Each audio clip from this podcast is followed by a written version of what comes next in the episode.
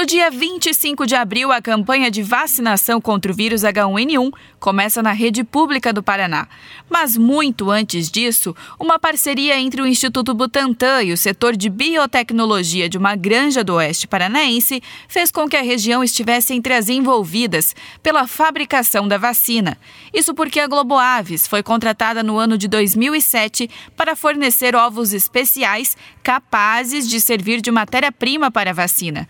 O médico veterinário da empresa e gerente técnico do setor, Fabrício Imperatori, explica por que esses ovos são tão especiais e diferentes daqueles que são encontrados nas prateleiras de mercado. Visualmente, os ovos de mesa para consumo humano são idênticos aos ovos para produção de vacinas contra a gripe. No entanto, existe uma diferença crucial entre os dois produtos. Os ovos de mesa são produzidos em granjas onde há presença apenas de galinhas. Já os ovos para produção de vacinas obrigatoriamente devem ser ovos férteis, ou seja, é necessária a presença presença de galos e de galinhas na granja para que ocorra a fertilização dos ovos e posteriormente desenvolvimento embrionário no interior do ovo. Ainda segundo o médico veterinário, a vacina só é possível quando há essa diferenciação. A produção dessas vacinas apenas é possível quando trabalhamos com ovos embrionados. Em resumo, uh, ovos para produção da vacina precisam ser ovos férteis e ovos para consumo humano não são ovos férteis. E se o objetivo é produzir ovos que irão ser direcionados para a fabricação de vacinas, que tem como principal principal missão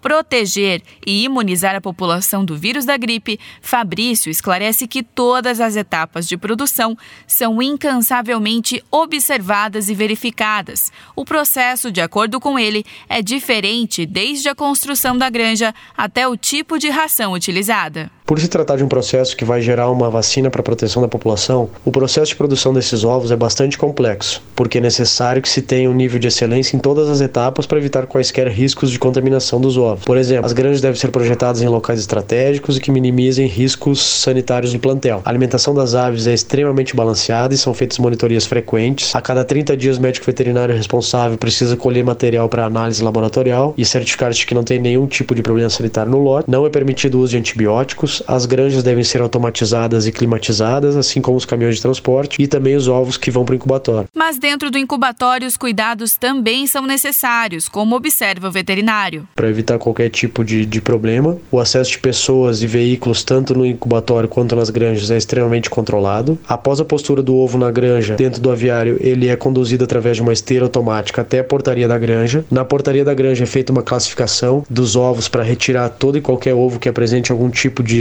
sujeira, trinca ou para que se envie apenas para o incubatório os ovos que tenham totais condições de completar o, a etapa de fabricação da vacina. No incubatório, os ovos são incubados para que haja desenvolvimento embrionário e com 11 dias de incubação a Globo Aves transporta esses ovos para o Instituto Butantan. No Butantan é feita a inoculação do vírus no ovo e posteriormente é produzida a vacina. Semanalmente são entregues em torno de 1 milhão e 800 mil ovos controlados embrionados com 11 dias. Para ter acesso às aves é necessário tomar dois banhos e todo o material que precisa entrar na granja passa por dois processos de desinfecção. No Brasil, a campanha oficial de vacinação contra a gripe começa no dia 30 de abril. No Paraná, a campanha foi adiantada para o dia 25 do mesmo mês. Inicialmente, as doses serão direcionadas para os grupos de risco, que envolvem pessoas com 60 anos ou mais, gestantes a partir de 12 semanas, mães até 45 dias após o parto, crianças de 6 meses a menores de 5 anos, portadores de doenças crônicas não transmissíveis, trabalhadores do setor da saúde, indígenas e pessoas privadas de liberdade.